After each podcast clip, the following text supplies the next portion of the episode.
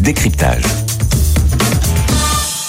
Voilà, on décrypte l'actualité tech avec un vrai spécialiste de tous ces domaines. C'est Lucas Perrodin. Bonsoir Lucas. Bonsoir François. Ravi de te retrouver. On va passer un peu plus d'une heure ensemble puisque au-delà de ce rendez-vous sur le, les moteurs de recherche et l'évolution de tout cela, tu resteras avec nous jusqu'à 22h pour le débrief de l'actu tech avec ce soir du beau monde. Hein. Julie Rago sera là, Enguerrand Renault et Taï Chris. Euh, ça commence dans quelques minutes. Mais auparavant, Lucas, tu es avec nous pour euh, nous décrypter tout ce qui se passe dans le monde du moteur de recherche.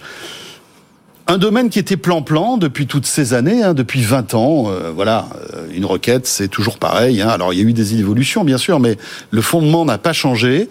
Et puis, ChatGPT est arrivé, et puis Bing s'est emparé de tout ça. Et on se pose la question, est-ce qu'on est à l'aube, en fait, d'un changement radical de la manière dont on recherche l'information sur Internet? Alors euh, oui, c'est passé beaucoup de choses ces dernières semaines. C'est Microsoft un peu qui a remis le feu aux poudres. C'est une des plus anciennes batailles de l'ère numérique en fait, les moteurs de recherche et les navigateurs Internet. Il y a tellement d'argent en jeu. Ah, énormément. Alors Microsoft a annoncé effectivement un partenariat entre Bing et OpenAI, donc ChatGPT. Et euh, ça, ça a déclenché une réaction en chaîne. Euh, dans la foulée, 48 heures plus tard, Google s'est empressé de faire une annonce à son tour en parlant de l'évolution de son moteur de recherche qui serait alimenté par Bard. Alors Bard, c'est son je vais utiliser ce mot beaucoup ce soir, LLM, Large Language Model, c'est euh, son chat GPT à lui, Bard. Et euh, comment tout ça allait changer. Qu'est-ce que c'est que le Large Language Model? Tu pourras peut-être nous expliquer tout à l'heure. Allez, tu nous l'expliqueras tout à l'heure. Comme ça, on ne perd pas de temps sur les moteurs de recherche. Parce qu'effectivement, c'est un, peu, un peu technique, il faut un peu de temps. Et euh, en gros, euh, euh, cette annonce, elle a été un peu, c'était un peu un fiasco, pour être tout à fait honnête, parce qu'elle a été précipitée par l'annonce de Microsoft. Euh, donc, quand ils ont voulu démontrer les résultats de la recherche de Bard, il y avait des choses qui étaient factuellement inexactes dans les résultats, partiellement. Euh, ils ont voulu faire une démo sur un smartphone et ils n'ont pas trouvé le smartphone, donc ils n'ont pas fait la démo. le smartphone avait disparu. Et ça, ça, ça refroidit les investisseurs. Ça s'est passé à Paris, mais c'était une annonce mondiale. Euh, dans la journée, la valorisation de Google est tombée de 100 milliards de dollars, de 8%. Donc euh, c'est chaud là. Hein. C'était en tout cas on n'a jamais vu euh, Google trébucher comme ça. Est-ce qu'on sait ce qui s'est on sait ce qui s'est passé les dessous de ce, ce fiasco ah. de cette conférence de presse? Oui alors qui en plus comble de malchance s'est déroulé chez nous quoi à Paris. Ça s'est déroulé à Paris. Il y a des chances que s'ils sont superstitieux ils refassent pas un événement à Paris euh, avant longtemps. C'était la première fois qu'ils faisaient un, un, événement international dans leurs locaux parisiens. C'est parce qu'il y a beaucoup de gens qui font de l'AI aussi chez nous, ce qui, ce qui, est un bon point. Euh, alors pour bien comprendre tout ça, il faut vraiment remonter au début des années 2000 en fait. Il faut comprendre que avec l'explosion d'internet, euh, du nombre d'utilisateurs, euh, on a très vite vu que les gens qui allaient donner les points d'entrée internet aux utilisateurs allaient faire beaucoup de marge. C'était des business extrêmement lucratifs et donc on a commencé cette cette bataille euh, aux moteurs de recherche et aux navigateurs internet. Et à l'époque, il y avait énormément d'acteurs, il y en avait plus qu'aujourd'hui. Google est né, Microsoft était déjà là, mais c'est une société qui s'appelle Yahoo qui dominait le monde, qui avait plus de 50% de market share. C'est vrai. Il y avait quoi à l'époque? Il y avait Alta Vista, euh, il y avait des trucs, euh, il y avait Lycos aussi. Il y avait Lycos, il y avait des Caramel en France aussi. Caramel, ouais. en effet. C'était des stratégies, mmh. Ce qu'on appelait les stratégies de portail. C'est-à-dire que Yahoo, en gros, l'idée c'était d'avoir un maximum du contenu d'internet sur le site, de garder les gens sur le site au maximum et de les renvoyer sur d'autres sites, mais de manière un peu plus anecdotique. Quand on pouvait pas faire autrement. Voilà. Donc on consultait Yahoo News, Yahoo Mail, mmh. Yahoo Sport. on restait dans l'environnement maîtrisé de Yahoo. Stratégie de portail. L'internet dans l'internet finalement. Exactement. Mais comme l'internet n'était pas, aussi structuré, ça marchait bien.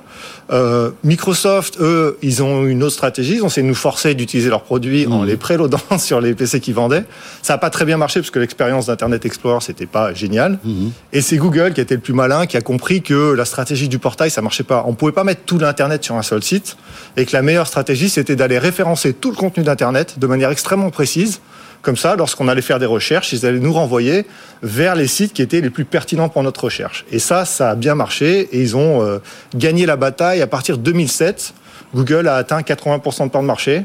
93% euh, l'an dernier. Aujourd'hui, 70% euh, du business de Google, c'est du search, et chez Microsoft, c'est négligeable. Oui, oui, oui. Et pourtant, Dieu sait si Microsoft a essayé de, de nous convaincre, quand on est sous Windows, de passer sous, sous Bing, hein, bien sûr, mais c'est compliqué. C'est très compliqué. Google avait une meilleure stratégie, et d'un coup, on a ce drame, cette espèce de mini-drame. Dans ah, il y a aussi le, le, combo Chrome euh, Google aussi, qui, était, qui est terrible, quoi. C'est une Chrome Google, c'est la réponse à Internet Explorer Bing. Voilà. Effectivement. Mais euh, c'est, c'est une meilleure expérience. Donc, les utilisateurs ont migré de Yahoo vers Google. Et euh, ce qui s'est passé, c'est qu'avec l'adoption de ChatGPT, Microsoft s'est dit, on est dans un moment Google Yahoo en fait. Ils se sont dit, euh, les utilisateurs d'Internet sont en train de migrer extrêmement rapidement vers d'autres usages qui sont ceux des LLM, des langages mmh. des chatbots. Et euh, bon, faut rappeler que ChatGPT, c'est un million d'utilisateurs gagnés en cinq jours. Euh, ça avait pris dix mois à Facebook pour atteindre un million et deux ans et demi à Netflix. C'est un record d'adoption. Et ce que dit Microsoft, c'est qu'il y a à peu près 10 milliards de recherches Internet par jour et 40% d'entre elles donnent des résultats qui ne sont pas satisfaisants. Et donc le pari qu'ils font, c'est de dire, euh, si je mets Bing qui donne euh, des liens vers d'autres sites, plus un moteur conversationnel euh, chatbot qui vous donne la réponse sur la première page, donc en gros je pose une question, ça me donne une réponse résumée, j'ai besoin d'aller nulle part ailleurs, alors ce sera satisfaisant, donc les gens vont plus utiliser ça. La conséquence, c'est que si euh, beaucoup de gens utilisent cette version-là de Bing, euh, moins de gens utilisent Google et Google est à risque. Et puis surtout pour Microsoft, aucun risque, puisque de toute façon ils ont ils ont ils ont zéro audience, enfin pas zéro audience, mais très très peu d'audience sur Bing. Donc pour eux, c'est tout bénef. On est en train d'assister à la guérilla concurrentielle. Google euh, a tout à perdre et Microsoft a tout à gagner. Donc forcément, il y a un jeu d'annonce qui est très intéressant. Euh, après, euh, ce qu'il faut comprendre, c'est que donc Microsoft a fait cette espèce qu'ils appellent un copilote. En gros, c'est euh, vous avez un, un, un assistant d'intelligence artificielle qui vous aide. Le problème, c'est que ça marche pas très bien. C'est pas très fiable. Alors si vous êtes Google et que vous avez bâti votre, bâti votre réputation sur euh, la fiabilité de vos résultats, la précision de votre indexation de, du contenu, l'excellence de la recherche, l'excellence de la recherche, même si elle est sponsorisée, etc. Mais la plupart du temps, on trouve ce qu'on veut. Et donc en fait, c'est un risque parce que vous fournirez un, un service qui est moindre par mhm. rapport à celui que vous avez déjà aujourd'hui. Par contre, quand vous n'avez rien à perdre, ce que vous faites, vous sabotez la concurrence en montrant de l'innovation. Donc Microsoft fait de l'image, montre de l'innovation. Euh, Google ne peut pas prendre ce risque et ils ont retardé ça à raison parce que ça marche pas très bien. Je peux expliquer très rapidement pourquoi ça marche pas très bien. Un, large language model, d'abord, ça donne parfois des réponses qui sont pas factuelles. Donc il y, a des erreurs parce que euh, ça tient à la raison dont ça source les informations, c'est compliqué. Mhm. Euh, il est très difficile d'identifier les sources, voire impossible. Euh, ça, encore une fois, c'est dû au fonctionnement parce qu'il prend l'information, il la coupe en petits morceaux, il la recombine, et c'est dur de savoir comment il l'a recombinée. En fait, une phrase provient de, plusieurs sources, en quelque sorte. Ça peut provenir de dizaines de milliers, de milliards de, de sources. Et euh, enfin, encore plus euh, dérangeant, c'est que ces systèmes ont des hallucinations. Euh, ça s'appelle littéralement des hallucinations, c'est-à-dire qu'ils peuvent raconter n'importe quoi. Si on va au-delà de poser une question, avoir une réponse et qu'on commence à entrer dans un dialogue, ils peuvent très vite raconter n'importe quoi. Il y a plein d'exemples sur le web où c'est un peu, ça peut être parfois effrayant. Alors ils comprennent pas ce qu'ils racontent, mais ça a l'air très effrayant parfois. C'est dingue qu'il n'y ait pas des algorithmes de vérification de l'information encore. Ça va sans doute arriver. Mais, mais, mais c'est vrai qu'au bout d'un moment, ils racontent n'importe quoi. Alors, il y en a des algorithmes, il y a euh, du, du, de l'apprentissage non supervisé, de l'apprentissage supervisé, du, ce qu'on appelle du reinforcement learning, mhm. mais on n'a pas la solution pour avoir de la fiabilité. Euh, on parlera tout à l'heure de, de Meta, parce que Yann Lequin a fait beaucoup de déclarations, c'est hyper intéressant de voir oui. comment il, oui, oui, oui. Il a dit que c'était moyen, ChatGPT, je crois, Yann Lequin. Ouais, euh, alors euh, bon, on, y revient tout à l'heure. C'est un débat hyper complexe, mais en gros, ce, le drame auquel on a assisté, voir Google trébucher, c'est parce que euh, Microsoft a fait de la guérilla en utilisant un produit qui n'est pas prêt et sur lequel il n'avait rien à perdre. Après, il y a une grosse question à se poser qui est, qui est hyper intéressante, c'est que si ces, ces copilotes deviennent fiables et que nous, lorsqu'on tape des recherches, on s'arrête à la première page et au résumé la moitié du temps on ne va plus sur les sites que Google référence. Or, le business model aujourd'hui, c'est Google nous envoie vers des sites, ça fait du trafic, ils peuvent vendre de la pub, mhm. cette pub finance leur contenu, et dans le futur, on aura du contenu.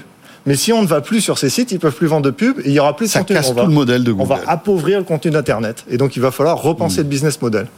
En tout cas, euh, tout le monde, il y a un énorme intérêt du public.